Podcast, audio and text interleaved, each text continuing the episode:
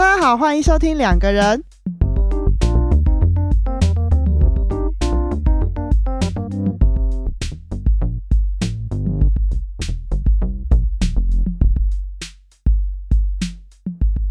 大家好，我是鱼。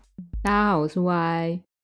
我们今天这一集还蛮特别的，我们要来聊一聊，呃，出生序就是排行，你在家里排行第几，对你到底有什么样的影响？因为我个人觉得呢，就是我自己的经验，我觉得影响还蛮大的。嗯，对啊，长大之后就会跟朋友聊，然后你就会发现，因为我是姐姐，就是我下面有一个弟弟，然后你就会发现跟你一样是姐姐的，好像都会很有共鸣，就是讲到很一些事情的时候会很有共鸣。然后有一些朋友，就是他们可能是家里面的老幺，嗯，然后他们就会觉得我们当老大的怎么都这样子讲，然后他们可能对同样是老幺的人就会很有共鸣。嗯，你会有这种感觉吗？我比较多的是那种，就是可能呃，别人听到我，因为我像我是妹妹，就是我是嗯老、老二，然后也算是老幺，因为我们家就只有两个小孩这样子。哦，对我们也是。对，然后我比较多的是，呃，我我的朋友可能就会跟我说，呃，当妹妹很好啊，然后就是因为我上面是哥哥嘛，那他们就会说，就是受哥哥照顾一定是一件很幸福的事啊，但实际上我一点都不这样错觉得。Oh my god！我小时候超想要有一个哥哥，但是通常有哥哥的朋友都会跟我说：“你真的是想太多了。是吧？对”对他们就说还不如有一个姐姐。我就说：“你确定吗 对啊，我小的时候，哎、我小的时候曾经有一段时间超想要有一个弟弟的。？”哦，为什么会想要弟弟？想要弟弟哦，因为那个时候就只是很单纯的我的呃表弟出生，然后那个时候他很小，就是大概嗯、三岁以前吧，就是学走，呃就是走路可以走路的状态，但是就是还是小小孩那样子的感觉。嗯，然后我那个时候就带着他，平常家族聚会的时候就会到处去玩啊，然后牵着他的手走来走去之类的。然后那时候就忽然母爱爆棚，就觉得，小朋友竟然母爱爆棚。对我就觉得哇，好好想要有个弟弟哦，就是一个有一个弟弟，好像一直在身边，那个感觉就是很好玩，然后很可爱把它当玩具。对。对，现在回天想，可哪能就是把它当玩具。我跟你讲，那是因为那那是因为你没有真的有一个弟弟。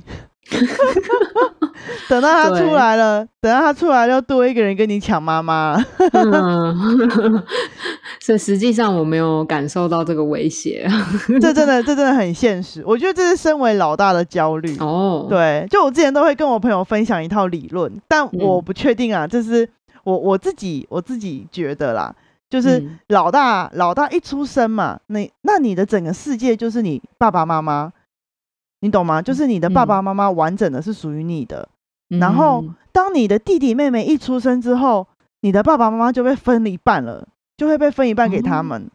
嗯，这个是老大以老大为中心的感觉嘛。如果是以弟弟妹妹的话，你一出生，你的爸爸妈妈就已经是分一半的了，所以你不会有那种从一个完整的，然后被被分给别人的这种感觉。然后我朋友，我朋友身为老大的听了就会觉得很有共鸣，但如果是他是弟弟妹妹的，他们听了就会觉得，啊，什么东西？你你不觉得吗？我我不觉得是这样。好，那那你说说看，身为身为弟妹的感觉。我觉得我可以理解你说的那种，就是被剥夺的那种感觉。哦，有一种对，就是因为你本来拥有，但是后来瞬间就是好像就被剥夺了，然后嗯拿走相对剥夺感感觉。对，但老二就是如果照你这样子的说法的话，老二的感觉会是他出生之后他面对的那就是一半的东西，就是他从来没有拥有全部。可是当未来就是他有机会接触到那一半以外的东西的时候，他就会觉得有一种很匮乏的感觉。哇，这个感觉我觉得更复杂哎，就是你本来没有，但是你后来发现应该要有，是吧？对啊，嗯，哦，不管怎样都缺了一半。嗯，那那感觉不是只是被拿走的那个那种很震撼的感觉而已的，就是好像忽然发现前面的人生好像就少了什么的那种感觉。之前的人生是一半。嗯。天哪，这样听起来老幺好好悲伤哦。对啊，对啊，好心酸哦。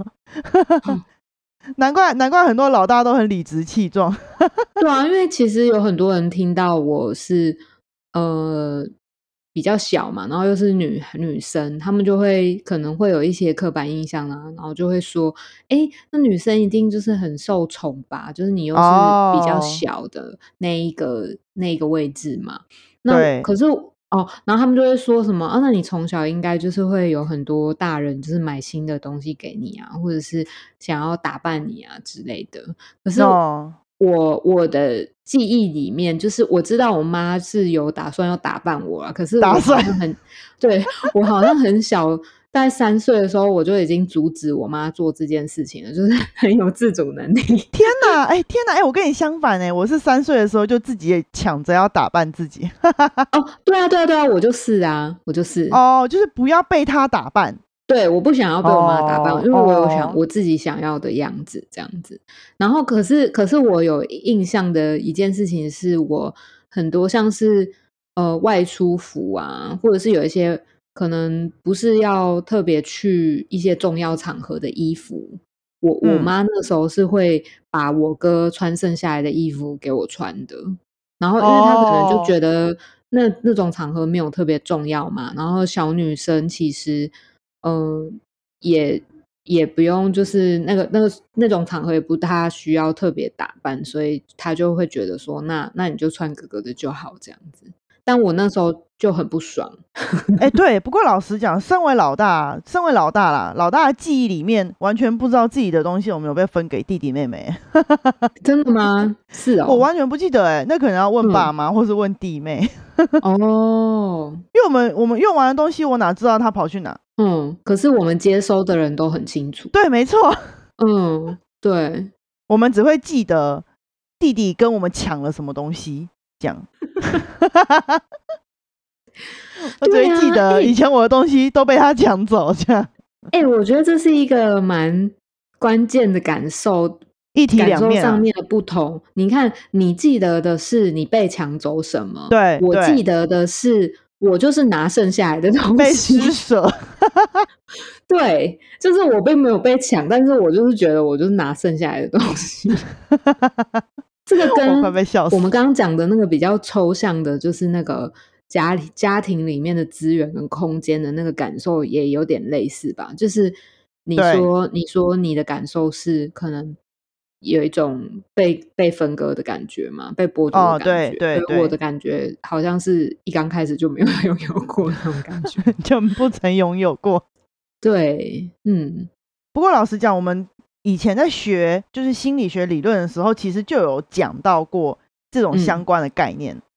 嗯嗯，对，那时候是好像是前阵子非常有名的一个心理学家，嗯，就是他出版了一本，呃，不是他出版的，是以他的理论为背景出版了一本很有名的书，嗯，然后所以他又再次就是有点像是活跃于现代的社会里面，这样常常被大家讲起来，就是阿德勒，嗯。嗯，阿德勒也有讲过相关的概念。那个他用的名词应该是叫做家庭星座，主要是在讲出生序啦。嗯嗯嗯嗯嗯嗯。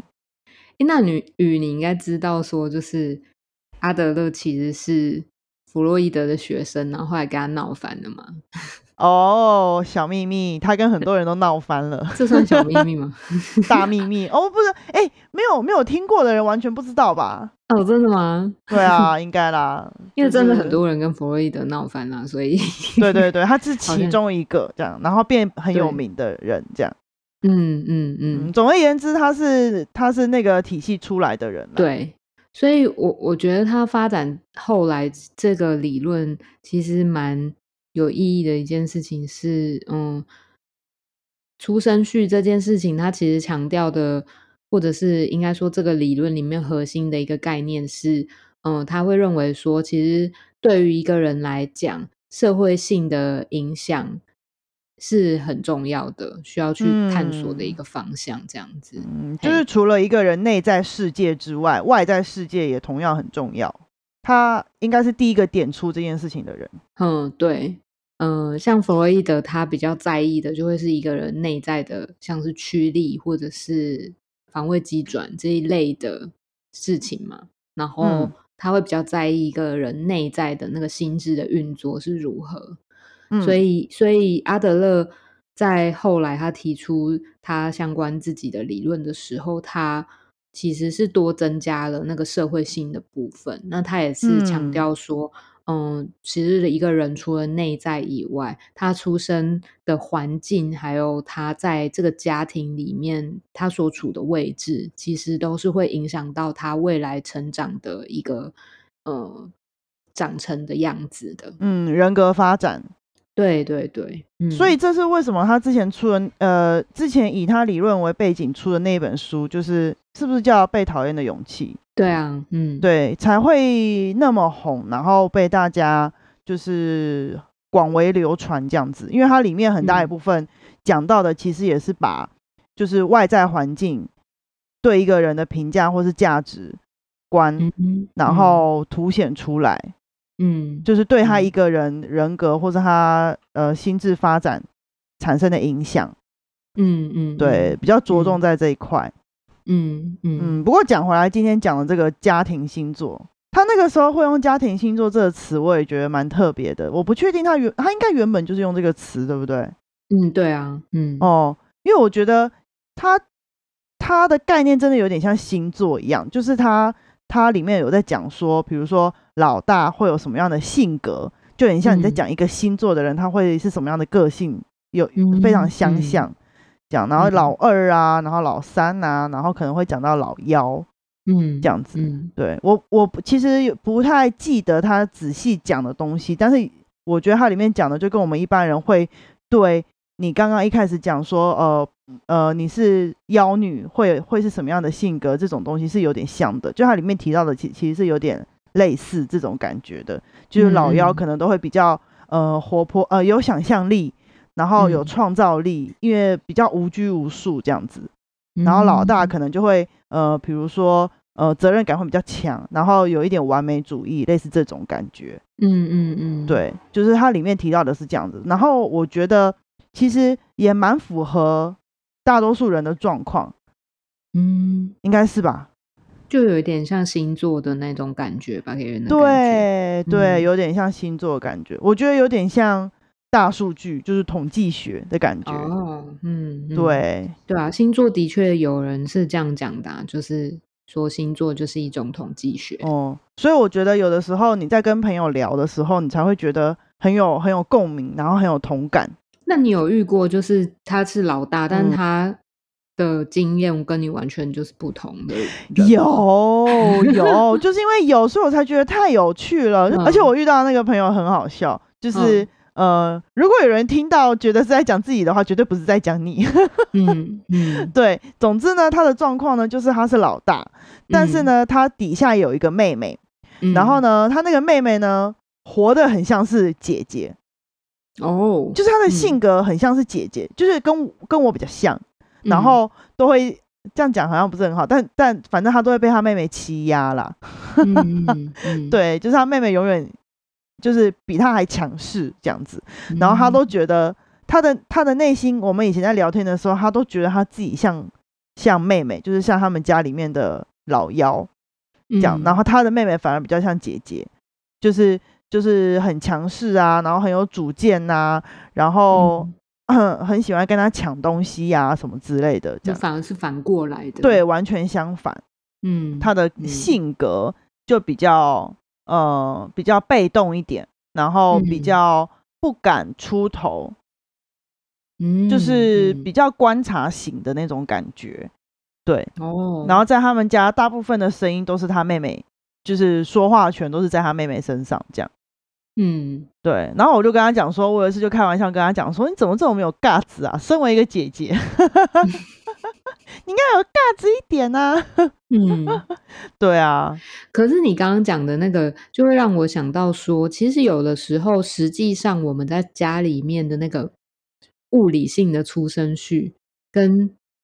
内在的那个，实际上到底谁是姐姐，谁是妹妹，谁是哥哥，谁是弟弟的那种感觉，好像又有点，有的时候会是不一样的。嗯，哎，你这让我想到，我之前在听那个阿德勒理论的时候，他有说，其实他讲那个家庭星座啊，有点像是内在排行。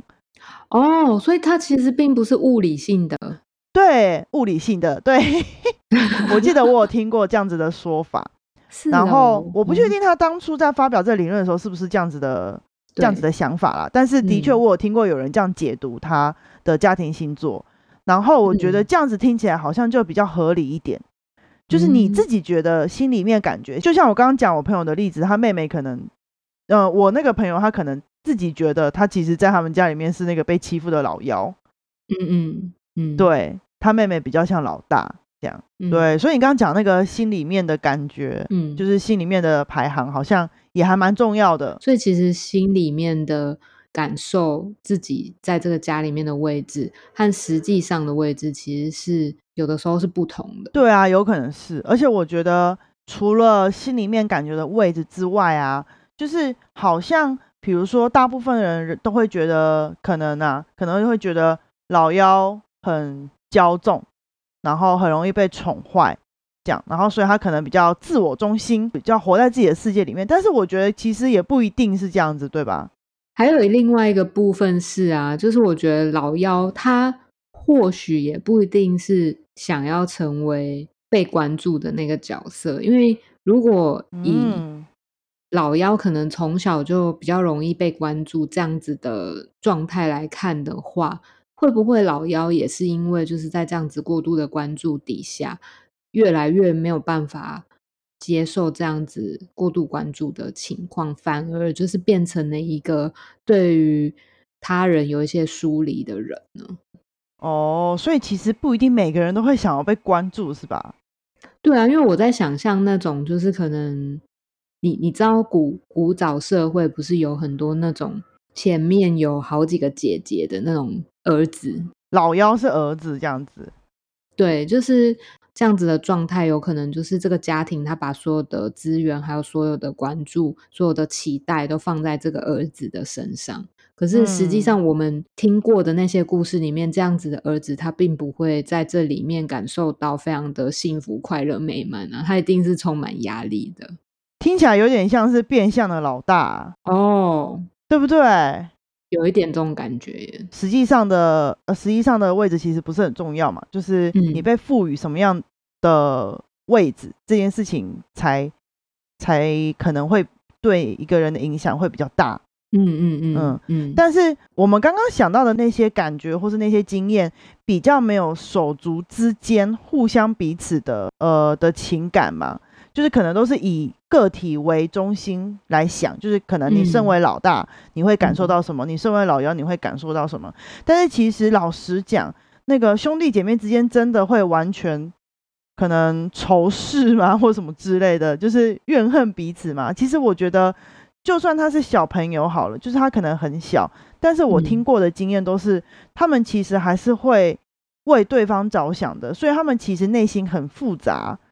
就是他们一方面很不想要他存在，很不想要这个手足存在，但是一方面又会为他着想。嗯，对，所以其实我觉得有手足的小朋友从小可能就会经验到比别人还要复杂的感觉。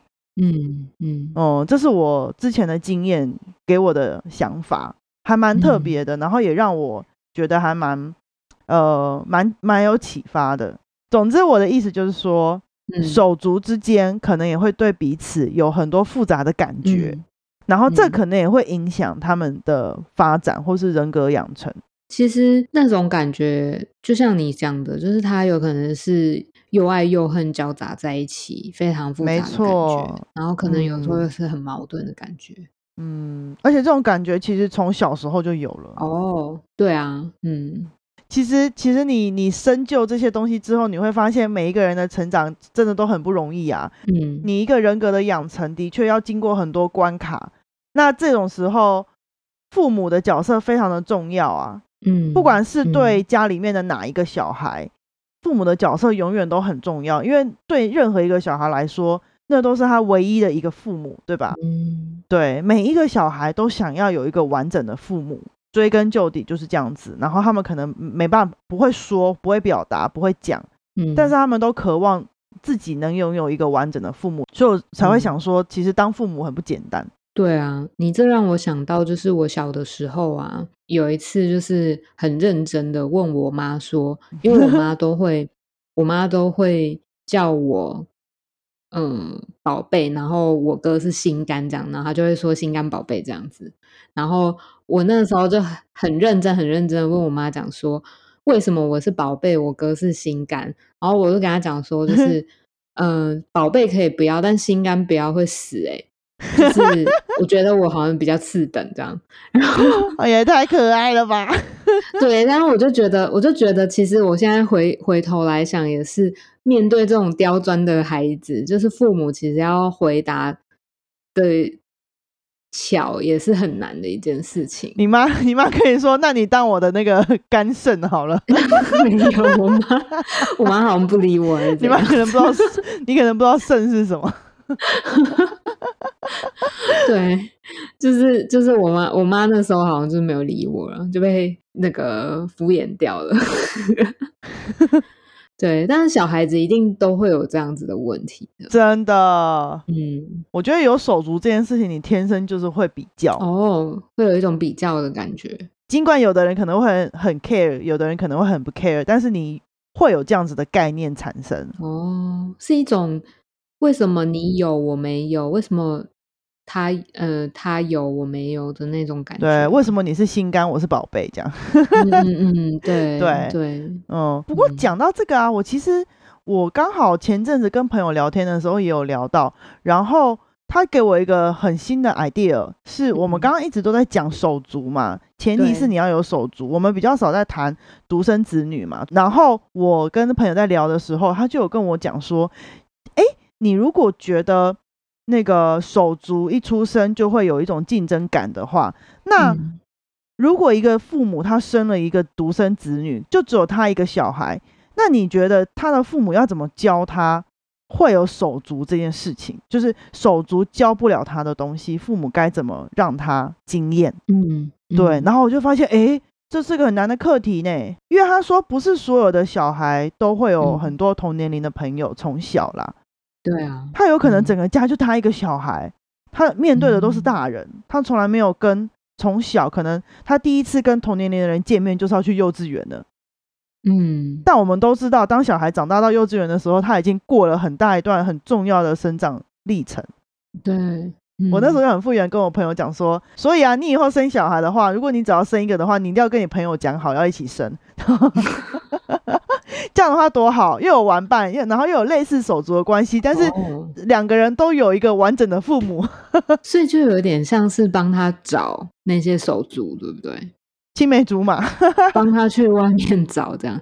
对啊，因为的确像以前古代的社会，可能是住像是那种小社区啊、平房啊，大家可以跑来跑去啊、眷村啊这样子的一个环境。其实我我虽然是独生子女，但是我可以认识隔壁邻居的谁这样子，然后那些嗯关系都是很很亲密的。嗯，然后甚至就是那种亲密的感觉，已经是有点像是自己的哥哥姐姐、弟弟妹妹那种感觉。所以嗯好像古嗯时候这样子的环境是比较好找找到的，只是现在我们大家都住在就是大楼里面，或者是住在就是自己一个一个的房子里面，这样要就有这样子的关系，好像就更难了吼。嗯，没错，没错。所以我觉得，身为一个假设，你身为一个独生子女好了，就像我们刚刚讲的，你应该要怎么样让他经验到可能有同年龄的同伴，要怎么跟他们相处这件事情，其实对父母来说也是一个课题啦。嗯，啊，突然觉得有手足的小孩真是不容易啊。哎、你这样让我想到身身为老大的父母，其实也是这样哎、就是是不是父母生第一胎也都是全部都是可能就是第第一个孩子嘛，然后一切都是从零开始这样子。嗯，没经验。对啊，所以父母跟老大感觉都是 很困难的学习的一个过程。双方都在冲撞。我妈都说什么老大照书养，老大照书养，然后老老二是怎样躺着养哟？不是 照猪养。那我妈应该就是的确是把我当猪养。可是我觉得他就会总归到一个一个结论，嗯就很像我们一刚开始讲的，真正重要的其实是你的主观感觉，就是生在这个家庭里面，你跟你的手足相处，跟你的父母之间的关系，真正重要的是你自己的感觉，你自己经验到的是什么，才会影响你的发展。所以其实真正重要的可能不是你是老大，或是你是老幺，或是你是独生子女，而是你经验到的，你父母给你的这个环境，你从小到大的感受，你经验到的是什么？然后可能你的手足的性格跟你的性格当然都会不一样，嗯你们之间相处所产生的东西，这些东西才是会真正影响你们的事情。这样，因为嗯同样都是老大好了，那么性格可能会完全不一样啊。有的人可能就会比较内向，有的人比较外向，有的人是嗯老幺，他可能相反，有的老幺比较外向，有的老幺比较内向啊。嗯嗯对嗯对，所以嗯可能这种时候，外向的老幺就会变成是冲撞父母的那一个，也说不定。嗯对嗯所以其实嗯个人的性格跟他自己主观在这个家庭里面感受到的东西，可能才是最重要的。嗯，然后彼此那种性格上面的交织，很复杂的那种感受上面的交织，其实也才会影响到整个家庭的氛围跟走向。所以我觉得有手足的家庭关系的确是会比较丰富一点。对啊，因为人多嘛。没错，没错，每个人都是一个嗯特特特特别的个体，嗯，对，嗯都需要被重视。然后每次讲到这个话题，我又会再次感觉到当爸妈真的是很不容易。刚我们不是一刚开始有讲阿德勒的那个，就是社会影响这件事情嘛，嗯就是他强调的这个部分。嗯我觉得爸妈他们就是一个掌控这个家庭环境的一个很很重要的角色。没错可。是爸妈他们也有自己的情绪，嗯，那爸妈要如何在呃自己有自己的情绪的同时，能够消化自己的情绪，并且还能够接接纳孩子的情绪，或者是孩子不可不一定是一个，可能是两个、三个、四个孩子的情绪。嗯，真的非常困难然。后在这个过程当中，要怎么让这些孩子就是能够有一个比较稳定的环境，然后持续的成长？我觉得这真的是很不容易的一嗯件事情。嗯，分别每一个小孩都要有一个足够的空间呐、嗯，心理空间，对，腾出来给他们，这样嗯嗯嗯，真的非常困难呢、我觉得。所以我们还是要量力而为。你是指生的部分吗？对，生出生孩子的部分要量力对，而到为到处到处广为宣传，大家要哦量力而为。对，因为嗯我觉得现在的社会跟以前不一样，就是如果真的要生的话，真的要想办法把它照顾好啦，这是一个很大的责任。我自己是这样觉得啦，当然可能大家的想法也会不一样。对啊，的确是然后手足问题呢，真的是一个呃千年难解的问题啊。这么复杂吗？嗯，对，我觉得这就是今天的结论。如此纠结就对了。对，它可能不一定是真的 真的是一个问题啦，但是我觉得嗯在每一个有手足的家庭里，它一定会是会不断的浮现的一个呃课题。嗯，嗯他们之间的关系会一直不断的在各个时期，就是各个年龄层浮现出来。不管你现在是小小朋友，还是你长大变可能五六十岁了，嗯，你跟你手足的问题还是会一直不断重复的出现，不管是好或坏啦。嗯对对嗯，今天这节节目就到这边喽，大家拜拜。拜拜。